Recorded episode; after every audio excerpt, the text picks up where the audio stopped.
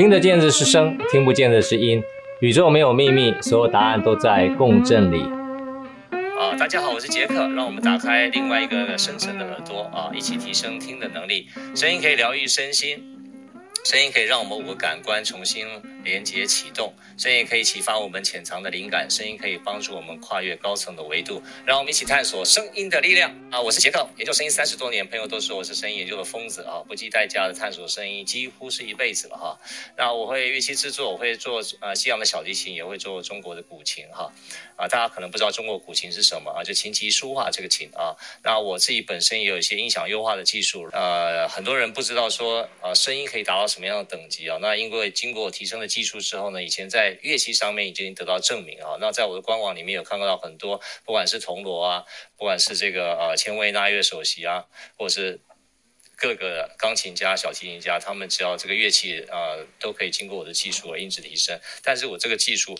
基本上没人听过啊，那觉得很神奇啊。但是什么？因为他们也不知道我怎么会怎怎么会有一个人会懂这个东西啊。那我有对声音有一种不同程度的理解。那我希望在我有生之年呢，可以把这些想法跟技术可以落地跟大家分享啊。虽然说大家对我的呃呃一些想法或是一些技术可能还不是那么理解，不过没有关系，这个需要点时间啊。啊，去年年底我也出了一本书，好叫《声音的力量》，还有一个线上的课程，那欢迎大家呃去看一下这个课程啊。去，我相信。对声音有个比较基础的理解。那今年开始呢，就是我比较啊、非常忙碌的一年哈，因为有太多的演讲跟太多的邀约。大家对于声音这个项目，我觉得也很神奇啊。从去年 Podcast 的红，今年 Clubhouse 的红。自从我三月份开始以后啊，我知道 Clubhouse 这件事情，我三月八号才进 Clubhouse 哈。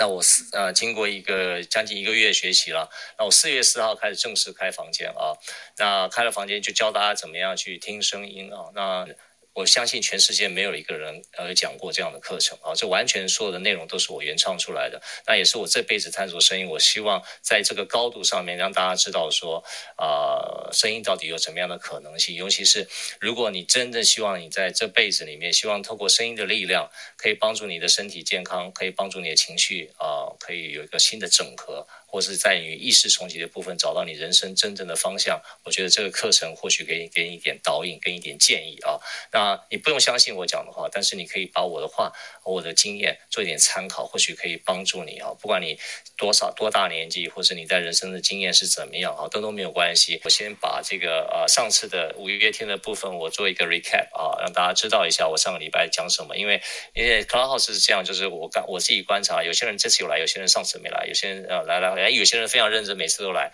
那不管怎么样，我还是尽可能的啊、呃、满足大家人。但是我对于五月天的上次讲五月天声音的感染力哈，跟天团与星际，我大概简单讲一下，用呃大家有点 recap。上次我讲到说，我认为人类的声音有五个等级哈。第一个等级就是家用等级，所以大部分人都知道就是家用等级。家用等级什么意思呢？就是娱乐等级了啊，就娱乐等级跟家用等级没什么差别。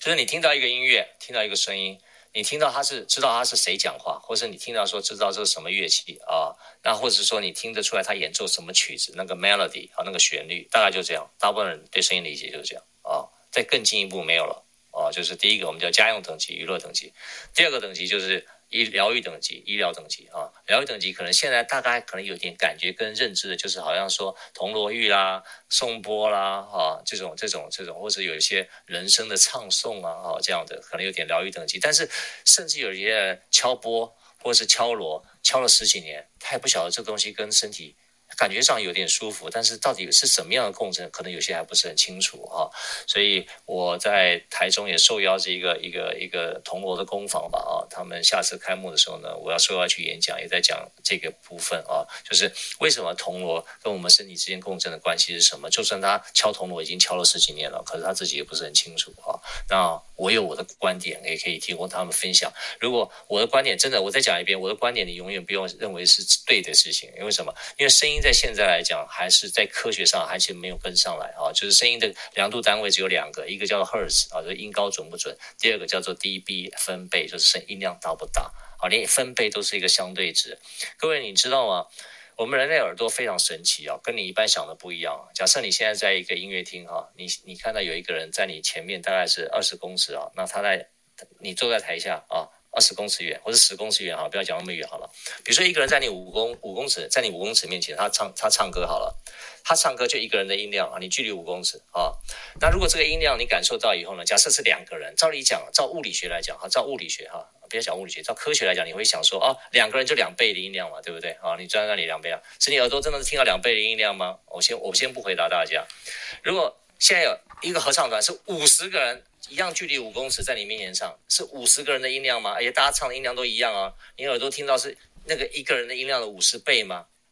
我再打个问号哈。然后呢，假设一百个人在你面前一样距离五公尺，然后一百个人同时唱一样的音量的时候呢，你会觉得是一个人音量的一百倍吗？不是的，我再先跟你讲答案，不是的，你耳朵会自己修正。啊、真的很奇妙。我们耳朵真的是一个很神奇的事情，我们都会自己修正，不是不是刚好是一百倍啊、不是一百倍，它它会，我们耳朵会自己修正到我们自己觉得，它它有它有一个有有个对比在，跟背景的对比哈，这、哦、个耳朵它自己会修正回来，这是非常奇妙的一个一个过程啊。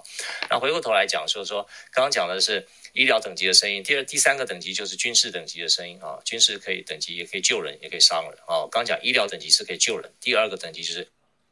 你知道吗？我们在二元对立的世界，哈，一个爱情可以伤害你，也可以让你觉得很甜蜜啊，一样的，就是一件事情都有正反两面。我们只要在二元对立的世界里面，没有什么绝对好的。就像现在你看到绝对好的什么绿能产业有没有？电动车啊，那是现在因为大家政府在推动哦，是这样吗？不是的啊，因为我们现在还不知道。电动车有什么缺点啊？电动车其实碳排放量也超级无敌大啊！这另外一件事情啊，就像以前几十年前，我们认为说核核能很干净啊，哎哎，发觉核废料不知道怎么处理啊，在这个人类的世界里面，都是正反两面啊。只是我们有时候看不到那个缺点的部分，我们都以为说这个东西是百分之百好啊，不是这样的啊。就是你要知道，在人类的世界里面，就是有正反啊，我们有生就有死啊，我们有好就有坏啊，我们就是是非对错，就是这样啊，在人类世界，所以一样的，在这个声音里面有医疗等级的声音，一定有军事可以伤害人等级的声音啊。所以你怎么样让伤害等级的声音可以降到最低？你你你慢慢可以不。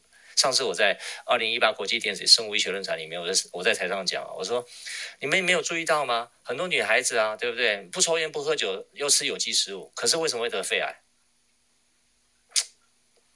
那有时候大家都不知道怎么回答。那时候我在台上简单讲一讲，我说有没有个可能啊？我说我说我讲可能啊，我不是讲说一定这样啊。你知道吗？我们所有医生，所有的女孩子最常去烫头发，对不对？烫头发，烫头发以后，你知道那个烫头发那个机器啊，所发出来的声音啊。对啊，然后你你也知道那个温度的变化。每次烫头发，大家都所有女孩子都知道说，烫完头发以后呢，你的发质会发质会变得比较差啊，你发质会变得容易头头这个呃头。这个什么呃掉发比以前高啊，或者你的发质会开始比较比以前差哈，然后而且呢，就是不像以前那样乌溜溜啊，光鲜亮丽啊。但你们知道，你们的烫发跟这个这个这个过程里面，对你头皮以上的东西是不好的，你马上可以看得到。可是对头皮以下，难道你你你你你都没感觉吗？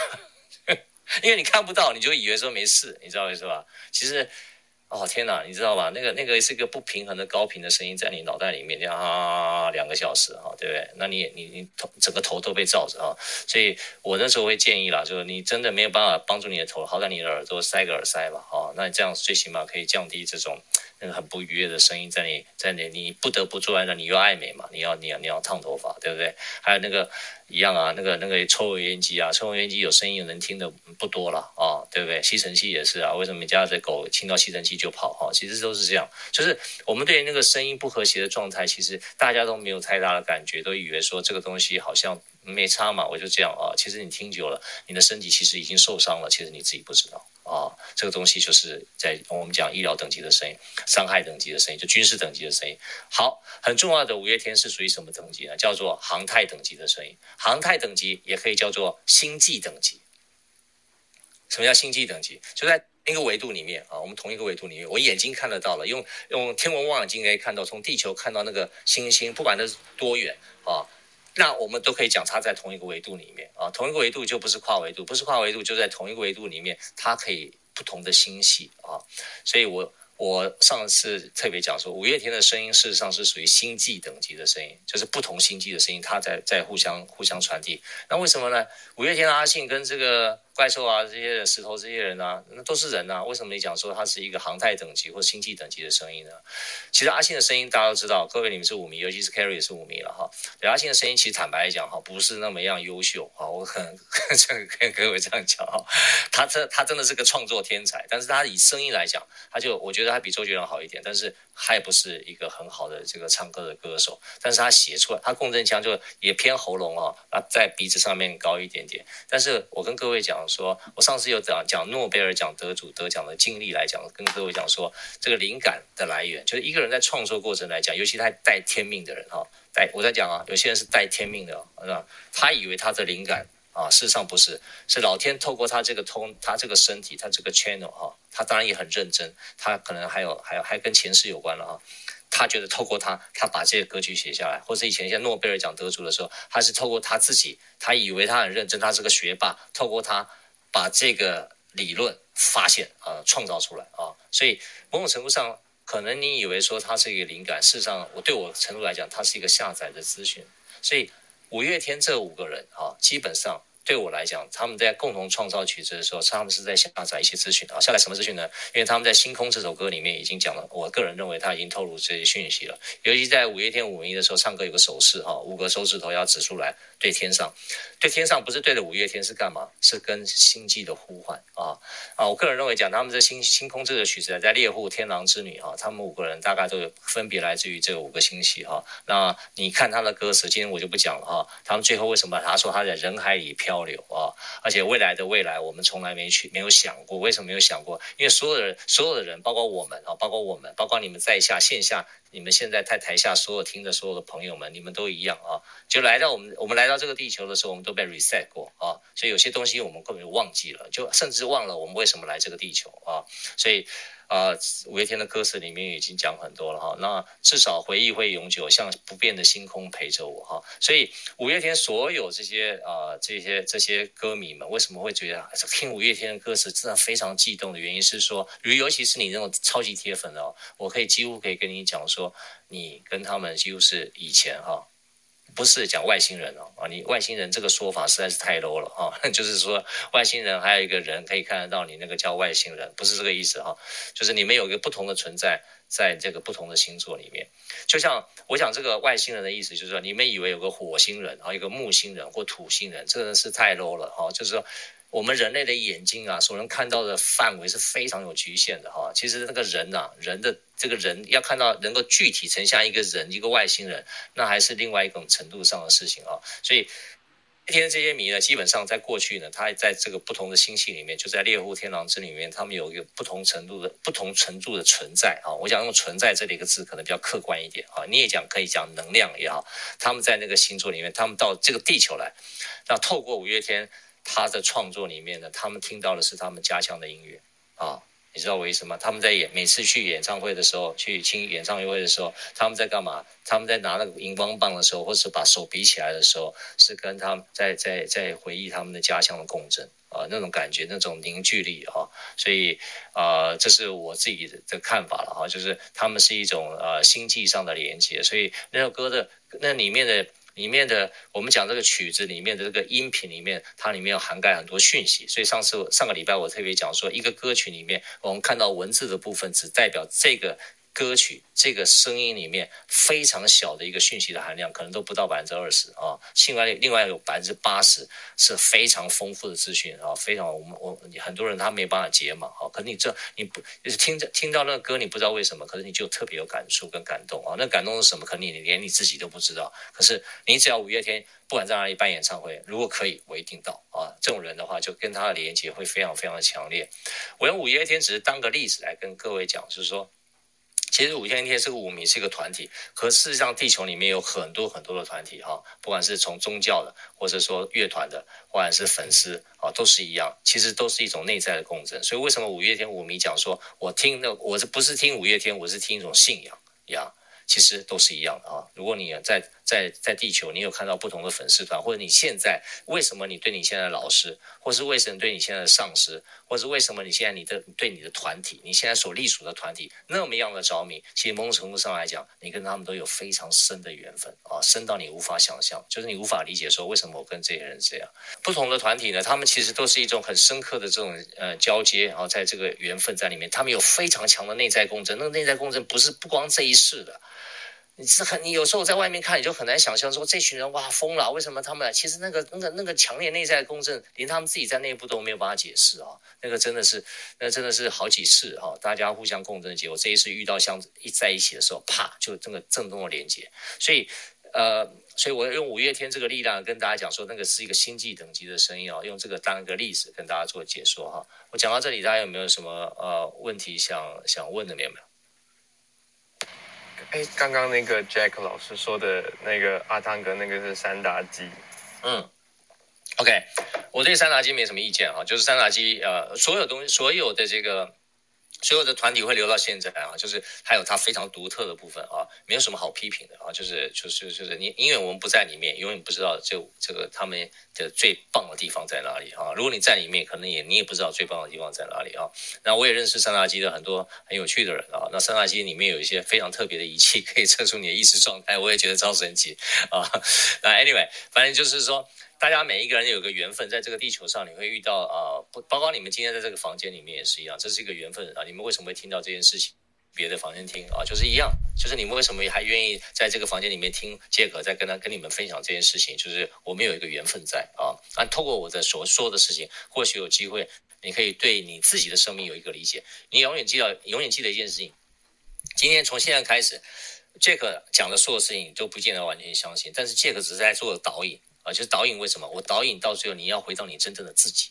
然后我我再讲一遍哈，音声疗愈的二十一堂课，最重要的是你要知道你自己是你自己的医生，你是你自己是你自己管理情绪的方法，不是靠我，我没有这个能力，我也不会背这个东西当做到我自己身上。那、啊、今天就开始讲一些、呃、很重要的，为什么现在还有人要听黑胶唱片啊？呃，哎，在台上你们这些人有没有听过黑胶唱片？Coke Carry 有吗？有啊有啊，我觉得声音非常的美，美是吧？OK，Corinne 呢？Corinne 呢？只有小时候的记忆耶。小时候的记忆啊，那可是嘞？我其实不算有吧。哦，OK，Ollie 呢？也是没有机会耶。啊，没有机会啊。OK，那我这样讲的话，我不知道你们有没有听得出来哈？没关系，我以后讲的时候呢，你们可以呃呃。感受一下，就是说我讲的东西了啊。为什么今天要？为什么讲要意识与合一啊？因为我刚开始来玩音响的时候呢，当然，那，这都是从 CD 开始了哈。那现在也没人在听 CD 了，因为 CD 都已经 out of date 了哈。这个是也 是？我也我也不知道会有这一天。我当时为了买这个玩音响的时候啊。我们当时买 CD 转盘呢，就是你里面我们要一个升频器哈，就是 oversampling，它可以呃取样从四十四点一 K，它可以取样到一百九十六 K 哈，那是一个英国非常呃贵的一个这个这个这个这个 DCS 哈，我有一个 DCS 的这个升频器哈，然后再加上一个前级，前级也是 DCS，当时现在 DCS 一套哈，就只有 CD 转盘前级这个升频器跟前级这样一套，可能将近就超过一百万了啊，就光这样三三件事啊，我里面我有两台啊。现在可能我搞不好是两百万了，我已经很久没看了，十年前就已经超过一百万了哈。现在我不知道，现在音响已经贵到不知道不你无法无法想象了。然后再经过一个前级啊，再经过一个前级啊，然后呢放大以后，我有个 mono mono 的后级哈，都是呃两边非常大非常重的机器。我两个喇叭，一个喇叭呢两百公斤，每个喇叭我身高一百七十五哈，每个喇叭都比我高啊。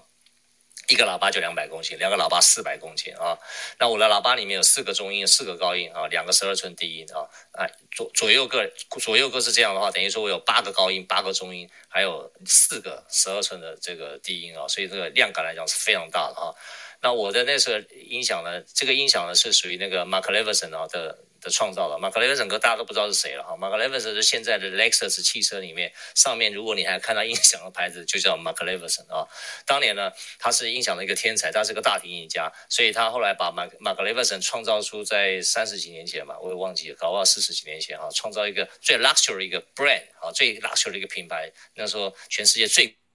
贵的音响牌子就叫 Mark Levin，就用他自己的名字啊。后来他用把自己的名字把自己公司给做倒了啊，所以他就把这公司又卖出去了，他自己离开这家公司。但是因为他太厉害了，所以这个牌子留到现在呢，Lexus Lexus 汽车呢还用这个品品牌呢来作为他们汽车音响的牌子哈。那 Mark Levin 当年离开了以后，他就创立一个品牌叫 Cello 哈，因为他是大提琴家嘛，我家的喇叭就是 Cello，我家的前级也是 Cello 啊。那这个是不管了哈。那后来呢，我听音响听得很着迷的时候，就很犹豫到底要不要进入黑胶唱片啊。那因为玩 CD 我已经玩到什么程度，就是说我连 CD 哦，从最早期的 CD 都开始收啊。就是你从一九八零年开始的时候呢，呃，一九八五年吧，开始全世界开始有车出现 CD，开始出现 CD 的时候呢，都是有钱的国家才有能力做 CD 去买版权来压版哈。哪些国家有呢？美国啊，英国。或是以前的西德跟现在的日本啊，就是这四个国家比较有钱哈，还有有有有拿了买到版权，而且有那个技术可以压制 CD 啊。但是我觉得 CD 我们大家印象中都可以啊啊，lifetime forever 哈，就是它一辈子都不会坏嘛啊，零零跟一啊。那可是呢，其实根本不是这样哈。我现在有一些 CD，当时最早期第一版的英国版哈，到现在已经开始剥落了哈，那个 coating 的层已经开始剥落了哈。好，那那不管怎么样，那时候我比较过早期的 CD 跟现在的 CD 呢，声音完全不一样。你家的音响不够好，所以你听不出来没什么差别。你家的音响够好的时候，你也发觉最早期的 CD 它里面的讯息量比现在的 CD 同一个版本东西多太多哦。可是现在人也不重视嘛，也没什么感觉，就先讲也无所谓，反正也听不出来啊。那为什么后来玩黑胶呢？因为我黑胶要进入这个前坑啊，我我就各位讲前坑，我一点都不夸张啊。你你一个系统要进入一个东西要改变的时候，就另外掉掉掉掉到一个前坑里面去了。当时黑胶这个前坑，我到底要不要跳进去？我想很久，因为我知道你光黑胶转盘跟黑胶软体，就是硬软体跟硬体的这个这个这个投资非常大。对我来讲，我想了很久，因为我个人是这样，我要要么不投入，要么一投入呢，我都想找最顶级的啊，那那个的钱都非常非常贵啊。然后后来呢，后来还是投入了嘛啊，就是忍了好几年，后来投入，一投入以后呢，哇。第一个，这个黑胶转盘呢，先先先先不讲转盘，我们讲黑胶唱片好了。黑胶唱片从最早期的版本到现在的版本，你越早期的版本，那那真的是有些天价哈。不管是这个呃，不管是这个古典音乐或者爵士乐，甚至有的摇滚乐的那个黑胶唱片都是天价啊。如果有是非常稀有的版本，为什么？因为当时压制的就是这样，而且黑胶唱片保存不是很容易嘛。上次跟大家说过，说我看你拿黑胶唱片，我就知道你会不会玩黑胶啊，因为你拿你拿有个手法在，而且黑胶。黑胶唱片也很麻烦，啊就是它也很容易脏啊。那脏了以后呢，你还要去洗唱片啊。洗完唱片以后呢，你你你你要知道说你，你每听一次，每听一次，其实对黑胶唱片来就是耗损啊。那那我们都以为说啊，其实黑胶唱片好像没有这个 CD 方便，没有错。可是黑胶唱片用到现在，哎。状况都很好，我觉得都没有什么问题啊。可是 CD 我放了这么多年下来，有些 CD 都已经不行了啊，甚至有些东西因为当时 coding 的关系呢，可能有些还不太能听了啊。那黑胶唱片基本上呢，呃，最早我们先不用讲石墨级的，从重胶开始哈。后来现在都是用聚呃聚氯乙烯了，就 PVC 了哈。那各位可能没有看过虫胶的唱片哈，虫胶唱片待会儿会放给大家听哈，是我亲自录的哈。那个虫胶唱片的声音，因为虫胶是你各位不知道虫胶是什么东西啊？虫胶在小提琴制作的时候，就大部分都用那种天然胶。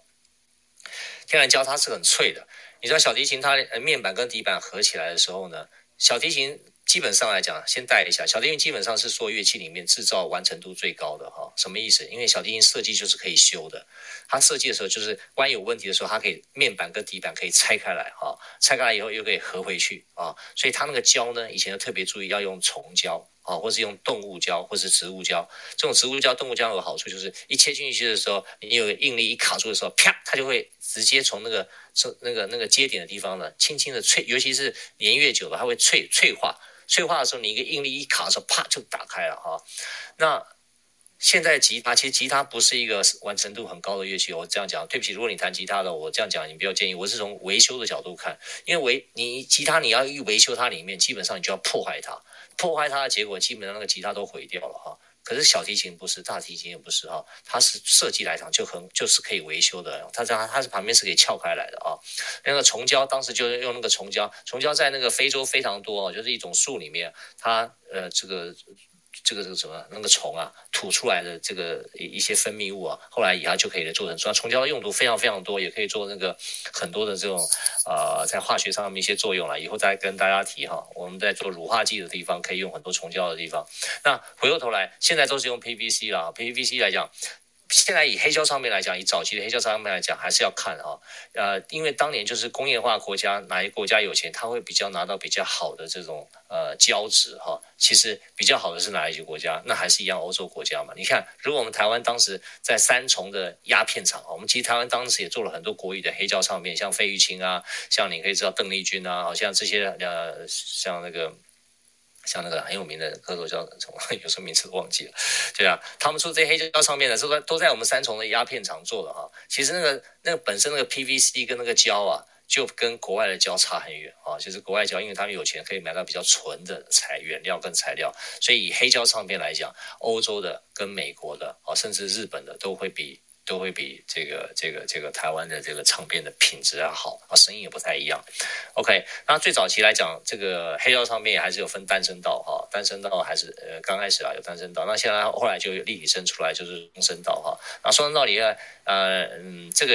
这个东西大家其实也不用太去讲究，对我们来讲，玩黑胶的人其实把黑胶唱片拿出来，我们都看什么？看那个 label，就上面有个标签啊，一看那标标签就知道是第几版的哈。那要做假也不是很容易啊，就是一样，这个这个都是做 collector 来讲，你去看那些不同的收的哈。那我收的最贵的一张黑胶是那个啊。史塔克的八五伴奏哈，Mercury 版本最早期的哈，当时买的时候就十几年前买的时候就已经超过一张就已经超过四万块新台币了哈。那我那我我花了十几年，呃在我手上十几年也后来卖出去的时候几乎是被秒杀的哈。还有一张是呃，这个就不讲了，反正大家也不知道是什么哈。就是我对我来讲，就是黑胶的时候呢，其实玩黑胶的时候蛮有意思的，那个声音非常非常不一样啊。那，我最早跟大家讲什么呢？黑胶唱片有一个非常有趣的一个现象，就是说，这个唱片可能是五十年前录的，可是录这张唱片的这个录音师呢，他可能一辈子都没有听过这张黑胶唱片真正的声音。我再讲一次哦，这张黑胶唱片是五十年前这个录音师他在现场把它录制下来。各位你知道，黑胶唱片是先录一个模板，然后再翻版成一个金属版，后来再用这个金属版再做大量复制为其他的版啊。那他在录的过程里面呢，他可能非常专心，可是录当时把这个黑胶做出来的时候，当时的播放技术并没有这么好。我再讲一遍啊，什么意思？把这个他把这个黑胶唱片录成黑胶的时候呢，他把很多东西、很多讯息、很多记录都记录在这黑胶唱片上面，但是他当时的播放、当时的科技没有那么发达啊，没有办法把当时的黑胶唱片里面所录进去起来的讯息里面能够真正把它挖掘出来啊，所以他当时用当时的黑那个黑胶唱盘去听他当时录出来的黑胶唱片，其实那个声音呢是不是完整的？但是他录东西进去是完整的。再讲啊，很有趣，他录的东西是完整的哦，可是他当时的播放系统可能没有办法能够显示录完整。那现在呢？现在有很多技术啦，现在唱针啊，那个绕线啊，里面的绕线啊，哇，那材质不一样，唱针也不一样，唱针也很进步啊，唱针现在有很多很多不同的材质啊。那，加上呢，那个唱臂现在有真空气浮啊，然后那个唱盘呢也有那个什么呃真空把它吸吸吸的平平平，连那个转盘呢都可以气浮起来，把所有的摩擦力都消失掉了。所以那个现在转盘都非常非常的稳哦，那个连那个马达的共振都可以把马达拿出去了，好吗？离开那个转盘啊，从外面来做带动。结果这样的结果呢，就现在的转盘呢，听五十年前的黑胶唱片的时候，可以把当年的很多的细节啊，又透过现代的科技。可以挖掘出来，所以当时录音师听到的声音呢，可能跟现在的声音是不一样的，真的很奇怪啊！就好像我举个例子来讲，三百年前，我们都知道现在小提琴最贵的 Stradivari 啊，那个 Amati、Guarneri 这些都是非常有名的小提琴制作家啊。当年他们做这个小提琴的时候，他们没有听过这个小提琴的最成熟的声音，他们当时把这琴做完以后，就是一把新琴啊。各位，你了解意思吗？三百年前他们做这把 Stradivari 的琴的时候，他做出来就是一把新琴。虽然说当时的技术已经是非常成熟了，但是它的声音还没有成熟。声音怎么成熟？过了十年、二十年、三十年，叫做 aging process，A G I N G 啊，aging process，aging process 有好几个 process 过程，就是它的木材开始慢慢老化，老化的过程里面，再加上有人拉奏以后啊，它的面板、侧板跟底板，它的应力。就是因为你知道，当我我各位你可能不会做小提琴，做小提琴时候这个侧板啊，它要把它用热烤哈，热烤把那个弧度烤出来，然后它到最后结合的时候也是一样，上下把它压住啊。所以刚开始的时候，琴为什么没办法很开放的震动呢？就是它你一个琴一拉啊，这个声音传递的时候呢，这个面板正面板的，侧板正侧板的，底板侧侧板，好像一个新婚夫妇一样，他们在一起呢，其实彼此没有什么太多的交流哈，所以要彼此干嘛？要磨合，一把新的琴也要磨合哈，所以磨合到大概将近五十年以后呢，哇，这个弦一拉的时候呢，那个弦的震动马上传到了面板，然后面板马上传到了侧板，侧板马上传到底板啊，或者透过音柱直接传到底板，哇，那个声音可以瞬间大家 together，你知道吧？三个以前本来是互相打架的，现在力量没有分散了，一起。声音出来出来，所以那个声音就会非常非常的通透，非常的舒服，没有什么太多的杂音啊、现在很多的心情都很多杂音，就是这个原因。所以三百年前，这个索瓦里他做这个小提琴啊，他从来没有听过这把琴最成熟的声音。一般这个成熟声音都要经过一两百年之后，这个声音才会成熟。哎，黑胶唱片也是这样，黑胶唱片当时五十年前录音的时候呢，哎。这个当时录音的这些人可能都没有听过这个唱片真正的声音，这也是很奇怪一件事情啊。所以现在的科技把这个唱盘做到一个等级，唱针也也进步到一个等级，整个播放等级到进步等级上，突然之间你听到一个声音，你这辈子没听过，而且呢，黑胶唱片它是音轨的，它是一个物理上的接触，它有唱针直接在音轨里面滑动，然后在这轨壁的左跟右边刚好是左声道跟右声道，然后透过一个小小这个小小的震动的时候呢，然后透过放大器把它放大出来的时候呢。哇，那个声音跟 CD 完全不一样。当然，在这个过程里面呢，有一个炒豆的声音啊。如果你的这个黑胶唱片本身如果说啊、保保存不是很好的时候，你会听个炒有一点嘶啊，或者是或是也就有些清洗不干净的声音啊。可是如果说状况还可以的话啊，你会听到你会听到一个你这辈子都没有听过的声音。说当然，因为啊。黑胶唱片有个好处，就是 CD 你根本没办法调什么东西啊，你只能换牌子而已哈。你说飞利浦啊，换什么戴瓦，或者是换什么牌子而已。黑胶唱片，你知道一同一张黑胶唱片在你自己的系统上面啊，一样哦。你光唱针的增压改变一点点，或是说你那个巡轨的角度再换一点点，或是说你的那个那个那个那个后面那个棒槌啊，就是反正它有很多很很有，包括你那个唱片证，你换一个唱片证放在上面啊。像我我的技术是可以，我用一些涂层啊，或者我的唱片真的放在上面的时候，那个声音就开始就可以优化了，就是完全不一样，会改变它们共振结构嘛。所以你只要稍微在里面动一点点啊，或者把那个把那个唱头换一个牌子哈，不管换什么牌子，那个声音马上就变化。就是哇，你可以同一张唱片，你可以听到好多种声音。当然，因为现在人比较没有那个时间去玩这个变化了啊，那慢慢就没有办法说，哎，去练习有这种耳朵。我当年为了玩黑胶啊，真的花了很多的金钱，很多的时间去体会出声音有什么样的特色，跟听音有什么样不同的感受哈。这是我对声音的这样理解哈。我讲到现在，呃，大家有没有什么要问的，或者比较不理解的地方？有没有？好，接下来我就讲一个非常重要的部分了哈，就是数位跟类比到底跟人有什么差别？就是今天我讲的主要，我刚才全部在做一个铺陈哈，因为如果你没听过，我非常鼓励大家去听啊。那那没没不用也可以不用刻意听，因为有些有些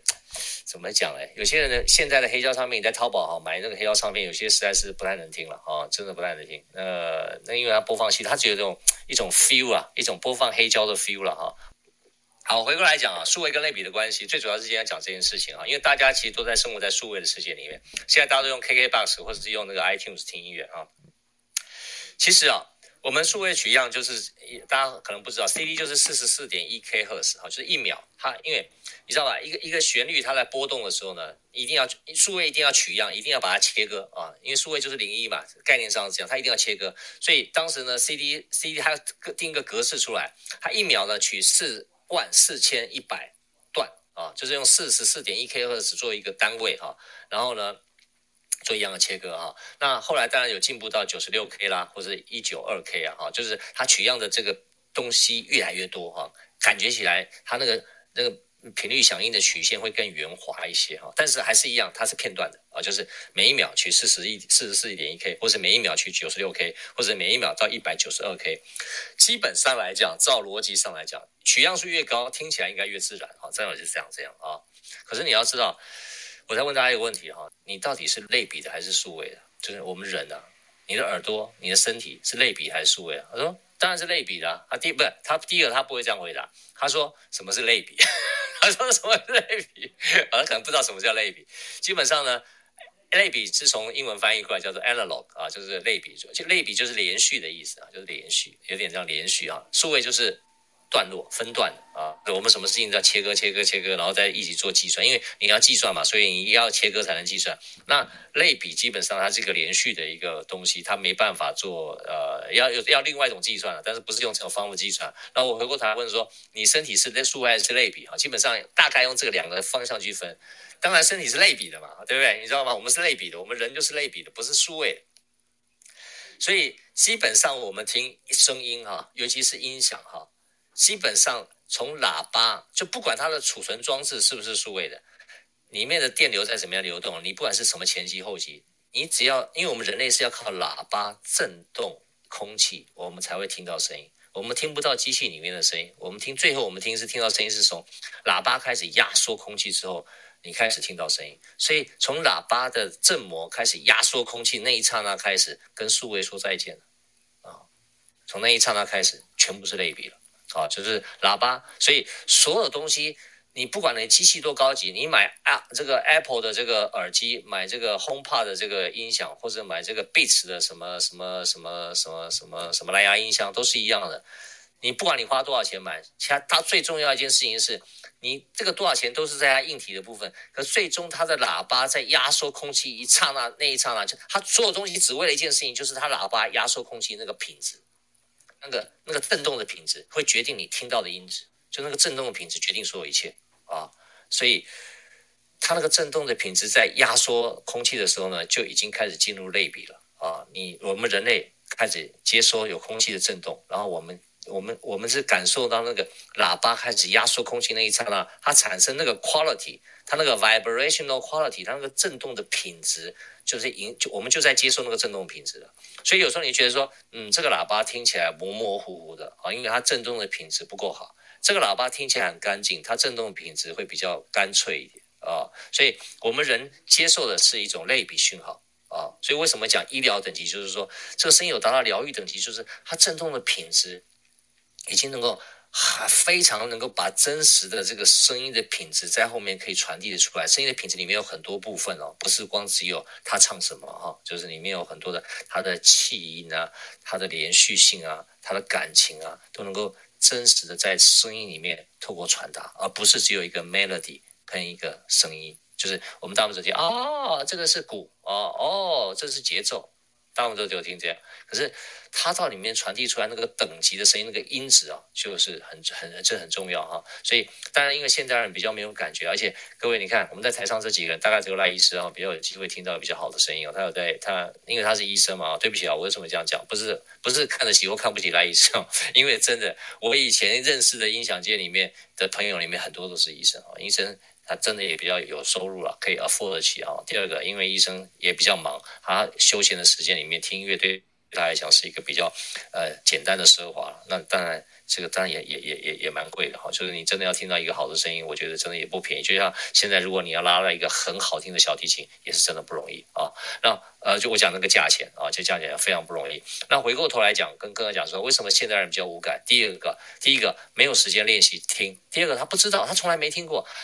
身体是会有记忆的，你听过这种声音，你会记一辈子。说哇，这声音可以这样，我怎么从来没听过？我以为这个声音就是家我家里的 Apple 的耳呃耳机，或是我家的这个，我已经买到最好了，这个苹果就是最好了，HomePod 啊，这最好的蓝牙音箱啊，一个两万块钱，或一万多块钱，对不对？我已经用到最好，你还要怎样？其实你没有听过更好的啊，那是 Apple 非常厉害，品牌很好，Beats。我拆过 Beats 的那个蓝牙音箱啊，真的，它那个音箱里面做的比 材料还用真的用的比其他品牌用做的比较好一点，但声音有没有比较好不一定哦。就是你用的材料比较好，不代表你声音比较好。就像以前做小提琴的时候，你用天价的材料做，做出来是不是一定做出最好的声音？那，不见得啊。有机会，相对比那些那种烂烂的材料比较有机会，但不代表一定这个声音就是有趣的地方在这里。OK，所以。人类是类比的哈，是连续性的感受，不是那种切断性的感受。那回过头来，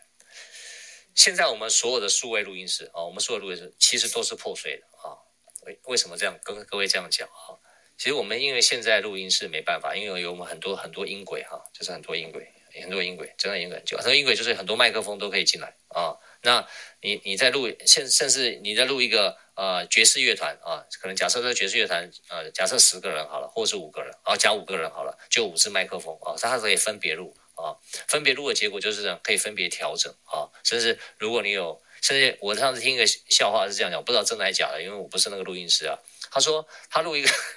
他录录一个学这个这个小的 chamber music，就是有有将近有十几个左右的乐团，他可以请他们个别回家录，你知道是吧？就是他只要带一个耳机啊。哦那大概给他一个一个节奏跟速度，然后他就录，他就演奏他自己那个部分就好了。他就把他那个档呢寄来给他，寄来给这个录音师。录音师可以把这十个人录音呢，通通把它咪进来以后呢，还可以跟每个人都可以调速度啊，每个人都可以调音高。他要是哪里唱呃这个这个音高稍微有点 pitch 不 pitch 就是不是那么准的时候呢，哎，他还可以把它调上来，啊调调调调调调调，调到最后呢，这十把十把乐器呢就可以调得非常干净。然后到最后呢，就是一个很干净的，然后而且呢，那个速度都可以治，然后很干净的、很完美的就呈现出去，就可以出成一张 CD，反正人家也听不出来啊。但是慢慢的，我觉得有机会，如果各位你慢慢理解的时候呢，其实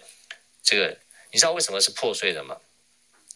如果你有去听以前那种类比声音的话，类比以前跟我们现在是完全不一样的，因为以前呢，这个材质处理材质。取得比较困难，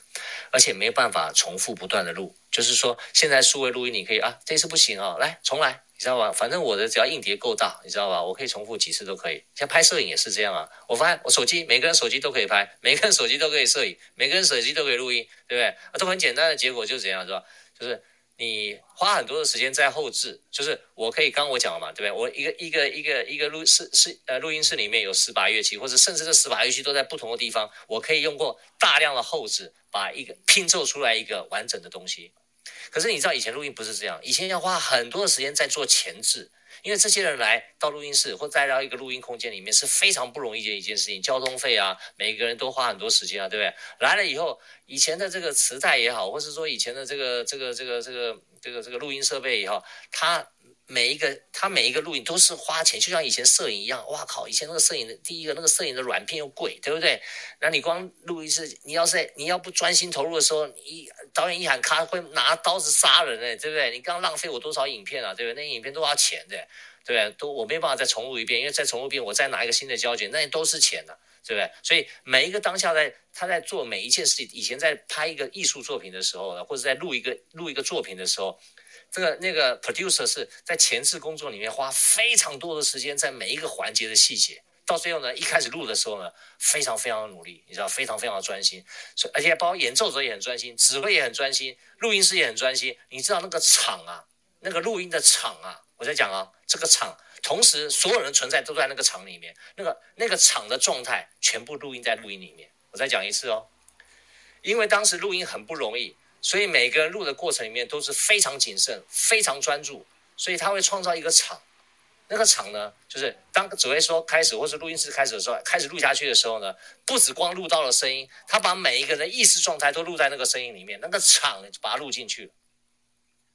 各位，你说哪有这种事啊？真的，真的是这样。那个场录进去以后呢，那个那个所有的讯息就留在那个录音里面。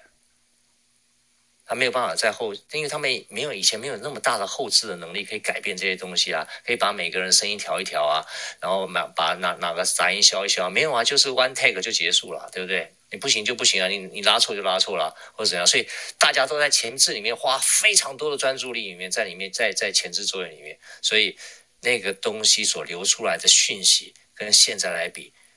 哇，天差地别。所以现在录音呢非常干净，其实很多讯息都不变，尤其是，尤其是跟大家解释一下，尤其是很多录音师啊，他受过很多专业，每个录音师的耳朵不一样，你知道是吧？他觉得干净的部分呢，他其实把很多很多的泛音都给我消除掉。所以我听到一个很有名的录音师，上次我一直在听一个一个一个深圳很很有名的一个一个录音呃录音室啊，他所做出来这个呃这个这个这个录音的唱片，所谓发烧等级的唱片啊，我在那边听的时候，我说天哪，这个什么东西啊？这个这个录音就在我们喇叭面前，不到一公尺，那个声音所有讯息就停在那里啊。后来一公尺之后，就是我们距离那个喇叭大概将近三公尺啊，我们距离喇叭大概三公尺。但是呢，这这个最重要的讯息大概差不多一公尺左右就没了，你知道吧？根本就进不到我们身体这边来。所以虽然说那个是一个发烧等级的这个录音，同时呢里面也是非常有名的音乐家，同时呢他也是一个呃做的非常干净，也表现能力非常好，大家都觉得哇好干净哦，哦动态好大，其实里面完全没有能量。对我来讲哦，就是他那个东西，其实在录音室在录的时候，尤其是录音室，那跟录音室有关。录音室他他在混音的时候，他他决定要把什么东西消除掉啊。他这个消除掉的时候就，就就就就就把那个录音东西全部都没有了哦，就非常非常可惜。所以我个人就跟各位讲过，一个一个一个声音的连接的流动呢，有五五个很重要关键，就第一个作曲家的意识状态，第二个演奏家的意识状态，第三个这个这个这个这个这个播放系统的演奏家，哎，我想作曲家、演奏家，还有一个什么？还有个录音师，对，录音师的状态啊。大家第四个是播放系统的状态，最后一个是聆听者的状态。这每一个环节都是靠运气结合在一起的啊！如果每一个环节这个没有办法连接的很好，其实这个作品就是一个样子而已啊！我再讲一次：作曲家意识状态、演奏者家艺术状态、录音师的状态跟这个播放系统状态，最后聆听者的状态啊，它完全会形成。所以为什么有些早期的录音啊，比如说。我常常举个例子啊，就是贝拉方提在一九六四年，他一九六几年嘛，就被在卡内基后他那个录音呢，为什么卡内基后他那个录音可以录到那种等级啊？卡内基后在纽约那个卡内基后，那也是很老的那个音乐厅嘞，对不对？为什么那个音乐厅到现在还是人家觉得哇，在那里面演奏这种临场感，这种声音的力量非常强？其实你要知道，老的这个所有的音响都一样。这个音响，你在你你如果有机会到一个音响店里面听了一个很不错的音响，你百完百分之百把它 package 起来，然后你把它什么东西都没有遗漏，包括每一条线，包括我们所有的器材，所有的喇叭都跟现场一模一样。你把这套系统搬回你家，我跟你百分之百保证，那你在音响店里面听到声音，跟你家听到声音天差地别，完全不一样。大部分都会比那比较烂啊，而且会烂很多。他 说：“哎，奇怪，我不是买把我去音响店把这个全部打包回家吗？啊，因为你们家。”第一个，你们家的这个空间的残响跟那边不一样。第二个，就算你们家空间的残响经过很好的设计，但是你们家空间要需要养，你知道吧？因为它是类比的，它不像数位的，它不是能够这样按打一个手势这样啪一声，就是它马上就会变成这个声音，不是的。你知道这个所有的音乐厅也是一样，你家的音响是一样。你在开始播放的时候呢，你那个喇叭所出来的声音啊，它那个声波打到墙壁上面啊，你的墙壁需要练习。你知道吧？他练习接收接收这个东西，这个喇叭一刚开始发声的时候呢，墙壁接到这个声音的时候，是它基本上刚开始是乱反射的，你知道吧？所以你在家里听的声音的时候，第一个你就哦，是不是买错了？为什么老板是不是故意给我换了一套音响？怪表面上一样，为什么我在音音响厅里面，在那个音响室里面买那个音响，我觉得蛮好的，怎么到我家里面听这么难听啊？第一个你要给他一点时间啊，一般来讲超过三个月左右，哎，他跟他跟这个空间要共振。这空间需要养哎，就好像葡萄酒一样要养，养一段时间以后，这个墙壁跟地板跟天花板，它会慢慢习惯这个喇叭的声音的共振，它会跟它一起共振，就好像一把琴一样，一把新琴，拉一拉拉一拉，刚开始很难听哦，你越拉越拉越拉，拉了一个月、两个月、三个月，哎，发觉很多杂音会消，什么？因为大家互相协和了啊，这声声。这个也是个共振腔，这空间也是个共振腔，所以这这方面呢，你慢慢去学习说，对对这个这个这个这个声音的体会跟感受啊。那就刚刚跟各位讲解解释一下以后，完了以后，我大家我放一个声音给大家听哈。这个声音就上次我跟大家提过，就是说，呃，这在我的 Facebook 里面啊，生活美学的 Facebook 里面，你到里面的影影片档里面有看到一个哈，这个我的主题叫做声音的灵光乍现哈。他当时这个录音的时候呢，是没有电的啊，是在录在一个虫胶上面。你想想看，一个黑胶唱片在没有电的状况怎么录下来啊？它就是一个大的漏斗啊，那这个歌手呢对着那个漏斗唱，然后在漏斗的边边，这个最尾端呢有个刻片机，它透过这个漏斗的震动去震动那个刻片机。各位再讲一遍，没有电哦，去震动那个刻片机啊。这种刻片机后，它是个母带母盘，对不对？然后去翻版成金属，然后再用虫胶再把它刻成一个虫胶唱片。哈，如果你现在有有去看我生活美学声音的声啊，那 Facebook 你把那影片调出来，叫声音的灵光乍现啊。然后我我这个这个唱片应该已经到现在已经快一百年了哈，还不到一百年，已经快一百年了哈。然后呢，在一个非常非常完全没有电的这个呃播放器里面啊，然后去用一个呃。因为用个几乎像铁针一样的这样一个一个一一一个一个一个一个唱针啊，然后它也没有它也没有喇叭啊，它就是在那个盒子的后面啊，声音就从盒子的后面出来啊。第一再讲一遍啊，录这张黑胶唱片的时候是没有电的，播这个黑胶唱片也是没有电的啊，是用当时这是当场是用手摇的啊，用一个弹簧手摇 上发条以后呢，而且一面。顶多只能唱五分钟而已，不像现在黑胶可以唱那么久哈，一面只有大概三到五分钟而已哈。那你听一看这个声音哈，是当时用这样的一个没有电的状态把它录下来，同时呢，在一个没有电的状态把它播放出来。你听到这个声音，你会听到很完整的讯息，就很神奇。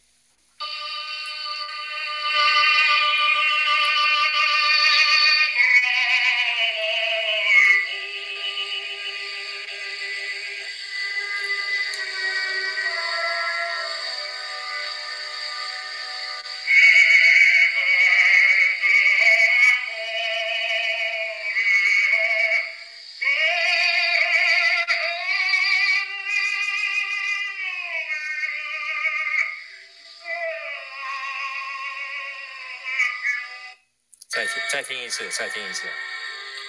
我就录几秒而已。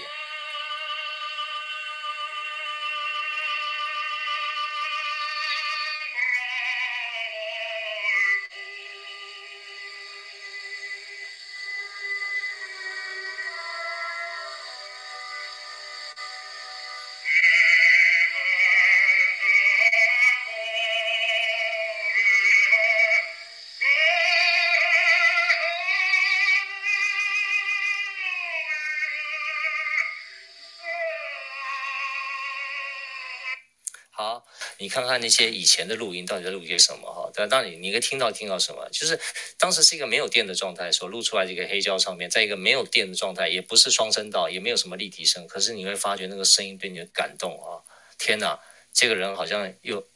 一百多，将近快一百年前，这个人就好像在你面前唱给你听一样啊！那个、那个、那、那、那、那、那那种感觉是完全无法用 用这个用文字上去形容，或用你的意识上去理解的。所以声音这种穿透的能力，跟声音所潜藏涵盖的这些东西啊，不是现代人这个呃科技所以能够完全理解，不是科技不不是科技不对，是科技还没有跟上来哦，科技还没有跟上来。那慢慢的呃，以后我再跟大家讲叫声音的什么叫声音的单位？声音的单位，我个人讲，声音里面有光度哈。有光度，你声音可以听到的，就好像呃，在瓷器哈，你在如果你看瓷器啊，像苏富比他们拍卖那个老的瓷器，不管是明朝的或清朝或汝窑，对不对？瓷器有个老光啊，大家都知道，去看这个老光，所以有些人会做旧，把瓷器做旧，会做那个老光，老光看起来很温润、很舒服啊，不比较那个新瓷器啊。其实声音也有老光啊，就是你可以听出来声音里面的光度，你能不能慢慢去体会那个声音？什么叫做声音的光度？就声音里面有会有一些会有一些不同的。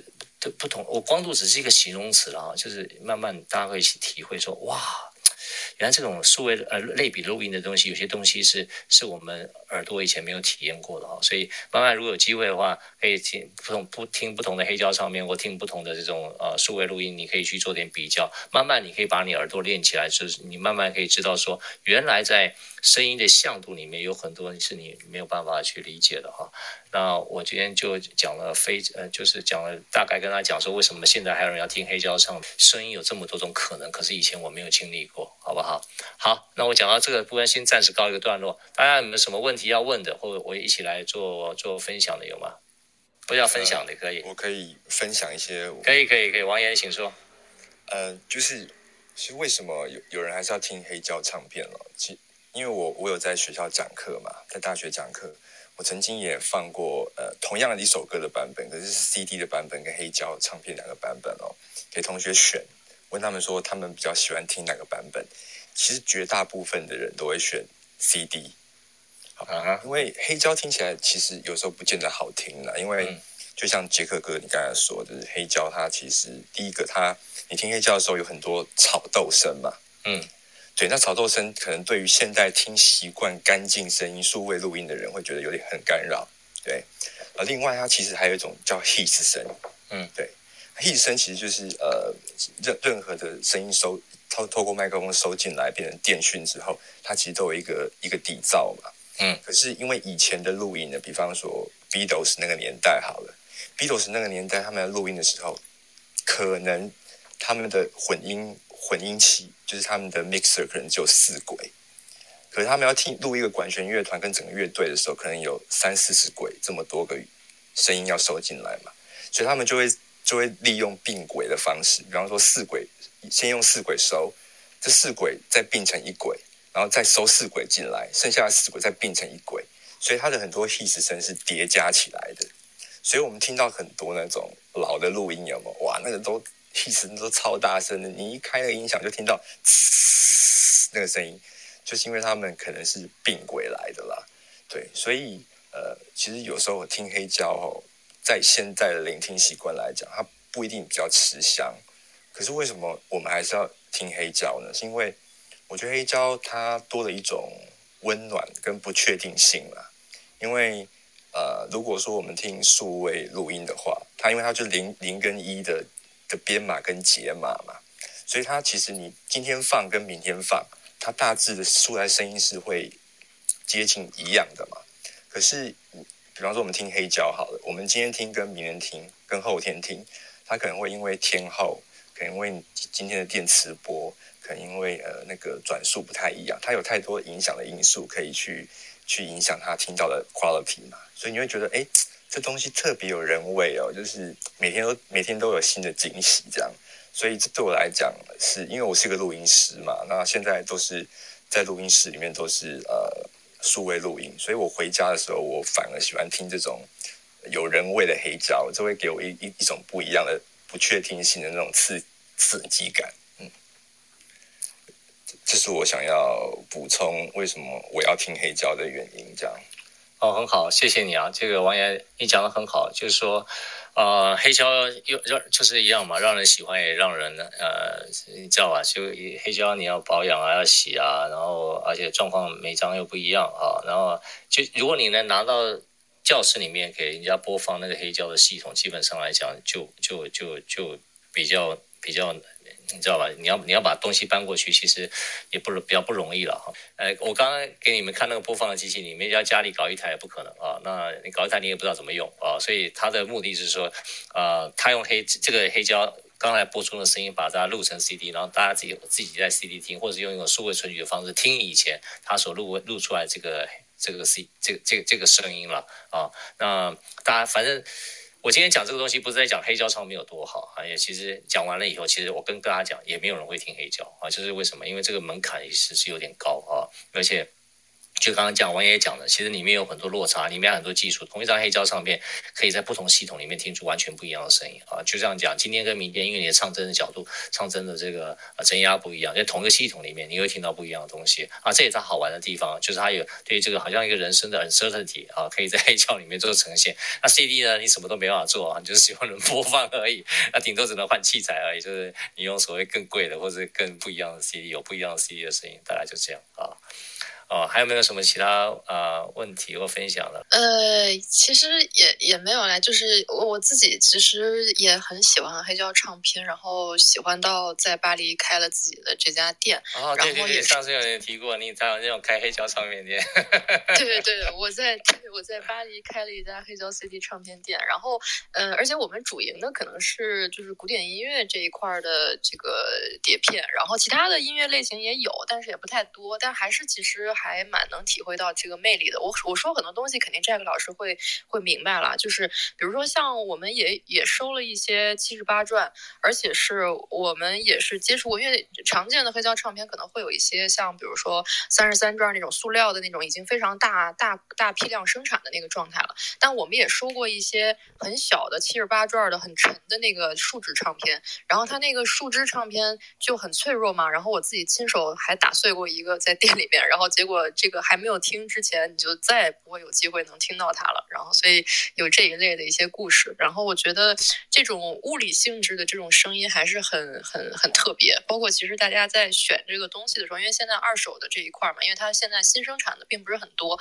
那二手的这个唱片当中的话，也是需要大家去了解它的品相，并且就是说你找到你自己可能会比较相信的卖家呀之类的。因为每个人对于品相的定位定义也是会有一些小小的。差别，然后所以有的时候也会一来二去啊，会有一些小小的这种，不过这些都是乐趣啦，就是大家都在做这个呃这个 collector 的时候的一个一个乐趣啦。然后我们到现在其实也有一个。呃，镇店之宝就是一个很大的一个箱子，然后它其实是那种手摇的那种唱机，然后只能放七十八转，然后这个放可能就放个三四分钟的一首小歌曲吧，然后但是效果非常的惊人，然后就是所有现场听过这个的，他们都觉得哇，这个这个真的很很有意思。就是我觉得人类其实记录声音的历史，我我我我们其实想想觉得很不可思议啊，就是我们感觉自己已经是这么先进的一个时代，但是我们想一想，我们其实某种程度上生活在人类记录声音这个历史的元年，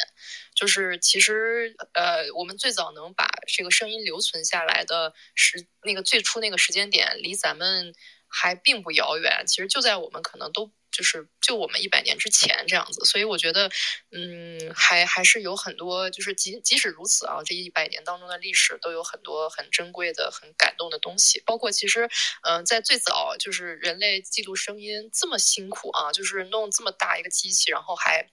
还这么麻烦，然后只能录三四分钟，但是人类也是依然有很多很珍贵的东西想要记录下来，包括其实我们收的很多碟片，有的时候未必是音乐，有的时候有一些那个呃什么语言教学的那个那个那个录音，然后还有什么呃各种鸟的那个叫声，是由专门的鸟类学家，然后他给就是给给分出来，给然后给你细着讲，然后说几几分几秒是哪哪个鸟，然后很好笑，所以就是还是有蛮多趣事的，嗯。呀，非常谢谢你的分享。其实刚才啊、呃，我就我也就刚刚你讲那个机器，我刚刚就播了啊，就我我有播我我刚才啊、呃，就是之前我在现场听过这个机器啊。如果大家有空的话，我呃去关注那个生活美学，我有机会的话，大家可以亲自来这边听一下。呀，非常谢谢 Audrey。所以你现在还在巴黎吗？对，一直在巴黎。你现在还在巴黎啊？哇，嗯嗯，太好了！我在这里，对，算是定居吧，因为我已经在这边生活八年半了，然后就很多东西在这边。嗯，我记得我呃十几年前去呃也也十几年前了，去巴黎的时候呢，在圣母院附近啊，就有一家这个呃黑胶唱片行，我一看到哇，结果在巴黎待了六天呢，我有六个晚上都在那里，然后每每天晚上都从那边搬来两我两那个。我知道你说的是哪家，因为黑胶唱黑胶黑胶唱片很重嘛，结果我就。左手提一袋，右手提一袋，然后带，然后带到我的旅馆里面去。然后呢，每六六每每次六天以后呢，哇靠，我的旅馆里面就。堆堆了两三箱，你知道是吧？后来太太重了，我还还要去南发玩，所以没办法，就最后一天我就把全部拿到邮局去，然后把它寄回台湾来了。真的是，我非常理解，我非常理解。然后 我有很多玉迷朋友来，也是这边，然后说来了之后说啊，我只有半个小时，结果在这里待了四个小时。就是我有很多这样的朋友，对，对，对，对。而且再有就是，其实也是我自己开店的体会啊，我也是觉得有的时候可能我扮演了某种程度上算是扮演了一个心理咨商。师的这样的一个角色，因为，嗯，就是因为很多人他其实不需，他不一定非得了解音乐，他也不太懂，然后他也不太知道舒伯特是谁。虽然他可能会说，哦，我好像挺喜欢舒伯特的，但是呢，我可能会去，嗯，我就会引导他们，我就会说，那你比如说你喜欢其他哪个类型的音乐，然后他大概给我描述的时候，我会知道，哦，那个是什么样子，那可能对应到古典里面会是什么样子。然后呢，那他可能会说，我要钢琴，或者我要冷峻的风格，或者要什么，然后我就会去给他找到这个，我就是一个人工 AI，你知道吧？然后我就去找到。这个风格，然后呃，我就去 establish 你的那个你的那个需求，然后之后呢，就是并且是你会发现啊，当可能他的那个那个 first demand 一旦他去。Establish 了之后，他这个人他就会被 touch 到，然后他可能就放松下来，他就会跟我讲很多他的感情的呀，或者是他的呃听听这种音乐会让他有的心情啊，或者说他可能过去的一些原生家庭的事情啊什么的。然后，然后这个期间我们就会找到更多符合他心情的一些歌曲，包括其实就是我也会问他，那你平常听音乐状态是一个什么样的场景？那我可能配合你这个场景去给到你想要的那个效果。你喜欢那种庄重宏伟的，还是说你喜欢那种舒缓的？然后非常平静、非常小资的，然后所以其实这个东西都可以去进行对应，所以后来其实就是在帮着大家去打造自己的私人收藏，包括其实也会陪伴你的成长的每一个阶段，因为过一段时间之后，他们可能会拿几张。过来跟我说，Audrey，我不要这个了，然后我听腻了，然后呢，我们是拿一个折旧价收回来，这个钱也不退你，但是呢，就是你可以继续在店里面再继续选，然后把这个钱给抵掉，然后所以他们会就是等于说就慢慢在打造自己的收藏，包括自己其实是在去就是去打磨自己和声音之间的关系了，然后就一直去有一个自我的成长，然后可能他们的性情也会有一些变化，可能原先喜欢这样的音乐，后来变成喜欢那样的音乐，所以这个我还是觉得这样的。这个生活蛮快乐的。对，就是要不是因为疫情的话，也欢迎大家，反正到巴黎可以过来，然后来来玩一玩。好啊，谢谢你啊，茉莉也分享非常好，就是说，呃，在黑胶唱片里面，其实最重要，我觉得，呃，我觉得你的声音本身具有具有疗愈能力，所以为什么人家愿意跟你聊，是因为第一个是因为你的声音。啊、我觉得这很重要。就你的声音本身来讲，就比较让人家愿意可以跟你聊，也比较愿意听你讲啊、所以你的声音有一个特殊的一种共鸣啊、我给人家一种感觉。第二个就是说，呃呃，你知道吗？播黑胶其实就跟我们现代人的生活里面就有一个有一个反，就一个。有个对比，你知道吧？有个反差啊，因为黑胶很不方便，它有个仪式感，你知道吧？就是第一个，它一面呢也也比比 CD 也短了一点哈，然后还要再翻面啊，然后呢，呃，音质呢。看你的运气了哈，还有你的播放的技术了哈，那那可能也没有黑胶那么好，可是，在播的歌，它它就是有一种有一种氛围会出现，那是 CD 所创造不出来的哈。那你在播那个 CD 的时候，在播黑胶的时候呢，假如一个人的午后在自己家里面，然后阳光洒进来，自己泡一个小咖啡，然后呢自己听那个黑胶唱片，真的会一种穿越时空的感觉，会带你到一个身心另外一个状态。这个状态是别人无法体会的，只有你自己知道，他把你带到哪里去了。所以那个。状态是会创那那个那个黑胶唱片的声音会创造一个场出来，会帮你带到一个情境里面啊，那那个情境里面或许对你自己来讲是一个很好的疗愈的一个场域啊，是那个黑胶唱片帮你带进去的。我觉得大家 就像那个赖医师讲的啊，哎，如果那门槛不是太高的话，大家可以去试试看。其实真的，你不要太讲究的话，不要太讲讲究版位的话，其实黑胶唱片并不是太贵啊啊，我觉得大家都可以 afford 起，一杯咖啡的钱都可以买一张一张黑胶唱片。那不管怎么样。如果今天我相信大家也花了很多时间，也谢谢台上所有朋友的分享哈，那你们给我很大的鼓舞，也很大的支持。那今天晚上我们就先告辞一告一个段落了。那我们今天也一起打开了一个更深层耳朵，一些提升了一些听的能力，让我们继续探索声音的力量。我是杰克，我们相约台北时间呢，呃，星期天晚上十点。如果各位喜欢我们的内容，欢迎订阅我们的频道，记得开启小铃铛哦。